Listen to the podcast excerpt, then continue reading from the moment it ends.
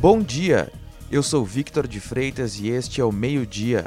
Acompanhe a partir de agora as principais notícias desta quarta-feira, 12 de maio. A Justiça considerou a greve de professores municipais de Porto Alegre ilegal. A categoria é contra voltar às aulas presenciais sem receber vacina contra a Covid-19.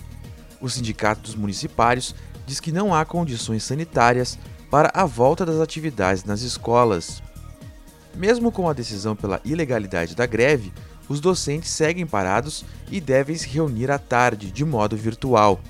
Ontem, o prefeito de Porto Alegre, Sebastião Melo, fez um decreto para requisitar professores da rede privada para atuação na rede pública. O Simpa diz que vai entrar com uma ação judicial para tornar a normativa sem efeito. A Polícia Civil deflagrou uma operação que apura fraudes ao seguro de danos pessoais por veículos automotores terrestres, o DPVAT.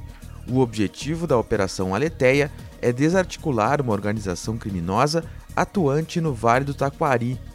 A suspeita é de que os crimes eram praticados através de estelionatos e falsificação de documentos. A quadrilha teria desviado pelo menos 5 milhões de reais em oito cidades do Rio Grande do Sul. A polícia aguarda a conclusão da perícia para terminar o inquérito no caso da mulher de 35 anos que confessou ter dopado e assassinado o marido em Dom Feliciano, no sul do estado. O fato teria ocorrido em fevereiro.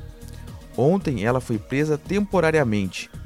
Um dos filhos do casal, um jovem de 20 anos, também foi preso por suspeita de envolvimento no caso. Segundo a investigação, a suspeita relatou ter sofrido agressões do marido no período em que estiveram casados. Uma nova massa de ar frio de origem polar avança sobre o Rio Grande do Sul e faz a temperatura baixar novamente nesta quarta-feira. Nas cidades da campanha, da fronteira oeste e região sul, por exemplo, as mínimas ficaram entre 1 e 4 graus e houve formação de geada pela manhã. À tarde, as máximas não devem ultrapassar os 20 graus na maioria das regiões. Segundo a previsão, somente para a Serra existe a possibilidade de chuva durante o dia.